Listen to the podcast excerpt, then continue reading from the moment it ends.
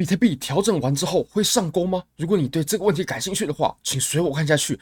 Bybit 是我看过非常好用的交易所，无论从挂单深度、顺滑体验、交易界面都无可挑剔。现在史无前例的活动来了，只要 KYC 入金一百美金，就会立即赠送一千美金价值的比特币合约仓位。你的操作步骤呢？你只要点击下方的链接，你就会来到这个界面。你只要 KYC 入金一百美金，你就会立即。赠送，你就可以直接自己领取比特币的多单还是空单，而且是一千美金的仓位价值哦。你才入金了一百美金，也就是你选择，比如说你选择多单，然后呢，比特币它涨了十趴，那你就已经翻倍了。而且这个币呢，你是可以直接出金的，非常欢迎各位点击下方链接，这真的史无前例的优惠活动来了。好，我们再看回比特币的盘面吧。那从日线上啊，你可以看到呢，我们的 MACD 啊，它已经在逐渐的收敛了。它下跌过后啊，你可以看到它的量能柱，红色的这个量能柱啊，它一开始的时候还在增加，也就是我们两条快线跟慢线之间的乖离，它还在增加。那你可以发现，我们现在走的呢，它已经是浅红色的了，也就是它的乖离在渐渐减少。当我们这两条快慢线啊重合，并且向上穿的时候呢，哇！那我们就产生了一个金叉嘛，金叉它就可以完美的化解我们前面的这个顶背离了。那我们要看的就是接下来如果走出金叉的话，它能不能打出一个比较好的高度？好，那我们再来可以看到量能的部分啊。其实我会认为啊，我们这一波啊，我们突破的时候一定得爆量，因为你可以发现啊，我们一开始的时候量能是在这个位置，这个是当时突破的时候产生的量能。后来呢，第二次上涨的时候，我们在这个位置，那后来我们。再次碰到支撑，想向上的时候，哇，它是来到这个位置，所以你可以发现哦，我们整体量能的趋势，它其实是向下的，虽然说是缓缓的向下，但是不可否认，它就是在往下走，量能的部分呢，但我们的价格部分呢，却是在往上走的，那这其实就产生量价背离哦。当一一段健康的涨势，我们应该呈现的是价格往上走的时候，量能也在往上走，那我们现在。走的其实就是相反嘛，价格往上走，但量能呢是逐渐在消退的。所以，我们如果说接下来还有一段多头趋势可以把握的话，那我们应该要看见增大的多头量能，这样才为好。好，那我们再来看到我们上方的这个区间，好了，这个区间到底是派发还是它是中继呢？其实我们必须先判定啊，我们要从不好的情况开始看起。如果说这一次走派发箱体的话，那它有没有什么欠缺的条件呢？目前我们在上方啊是走了五十九天，然后八八百三十六千的比特币的成交量。那我们来看一下啊，其实我们这整个吸筹的区间呢是在下面这根位置啊。好，我们可以看到它下跌的时候啊，它是走出了六十四天，并且是一点八个 million 的量能。虽然说我们天数已经一样了，天数已经一样，没错，但是我们的量能呢还有天差地别哦，甚至我们上方所产生的量能啊，它只是下方量能的零头而已。所以我认为我们接下来的这这个区间呢，如果它真的要走成一个顶部、一个派发区的话，它还要把这个时间再更拉长。你说拉到多长，我也不清楚，但是我们的量能啊，至少是要相等的，至少要走个一点五六亿左右。那我们在谈说这个上面呢，它确实有可能是一个派发区的，所以我们现在啊如果说要走成派发区的话，我们上方还需要有时间量能的堆积往下走。那其实我会认为啊，如果我们继续的不突破，继续的在这里震荡啊，即使不跌破也没关系，我们其实也是慢慢在消耗这种最后走成多头的可能啊，也就是时间呢是站在空头这一边的。如果说我们在这段时间内多头并没有上攻的话，那其实对于多头来说就会非常非常不利，所以我个人是蛮注意我们最近的行情的。如果说我们最近有突破的话，我认为就会发生在最近。那我们再来看到跟上一次的对比好了，其实我们在上一次小牛结束过后啊，你可以发现什么呢？哦，你可以发现它上方的这个派发箱体啊是非常的长，非常的长，也震荡了很久了。那我们现在有没有可能在这个箱体呢？OK。我们看的就是它有没有机会成为我们顶部的派发箱体的条件嘛？上方九十四天，然后一点七个 million 的量能哦。那我们在下方呢？上方九十四天，一点七个 million 呢？我们在下方哦，我们从这里开始计算了，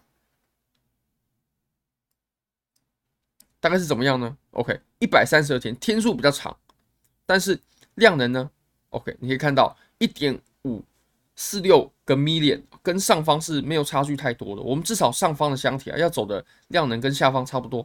那我们再考虑哦，它变成整整个小牛市的最顶部的派发箱体的可能性。那以现在来看呢，我们当前的盘面呢，它是还欠还欠缺一点时间的。我们可以举例，我们拿上次小牛为例哦，它上次是完美的契合，即使我们在上方花的天数比较少，但是量能呢，我们还是要把它走出来。那我们回到现在啊，在此处呢，我们量能还没走出来，天数已经慢慢跟下面一样长，但是量能还没有。那如果我们在这里震荡的更久，我认为对于多头它只会越来越不利。那我们来看一下多头它的情况好了，其实现在呢，多头它并没有爆量出来。也是一个蛮不利的因素。我们来看呢、啊，我们现在看这个头肩的部分吧。好，我们在这里啊，它确实有一个很漂亮的头肩，我们把把它给画出来啊。那这里是左肩，然后这里是头部，啊，这里是右肩。那下破过后啊，下破过后，下破其实也没问题啊，下破只是它收了针了，然后又弹了回来，弹回来它在它在颈线的位置啊。目前看起来是有阻力的，所以其实对多头还是不太妙。但如果说我们又重新回到颈线之上的话，重新把这个白色的线哦给站稳，我们换成白色好了，这样比较中性一点。把白色线给站稳，至少不用回踩也没关系，至少要在这个白色颈线上方。那我就认为哦，我们现在是在往对于多头比较有利的方向发展了。只要我们的价位呢，它还在这条白色颈线之下，那其实对于多头就会比较不利。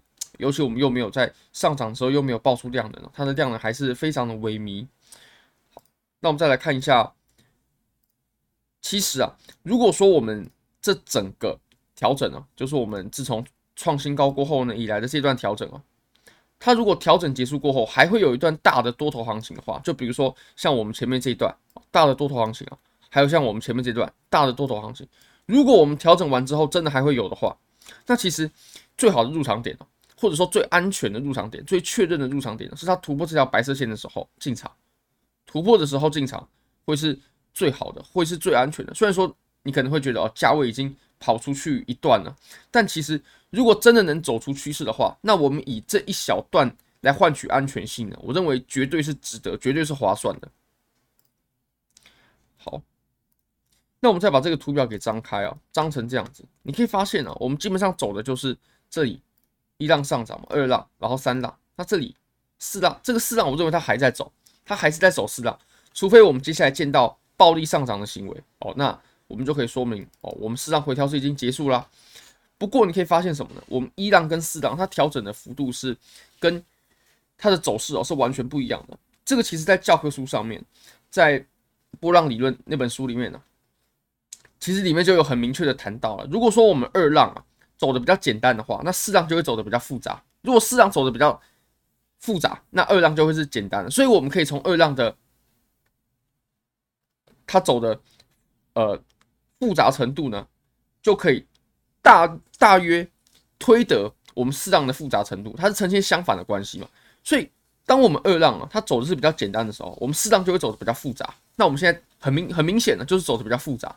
那等待这里走完之后呢，我们才会有我们最期待的这个五浪上涨可以被我们把握。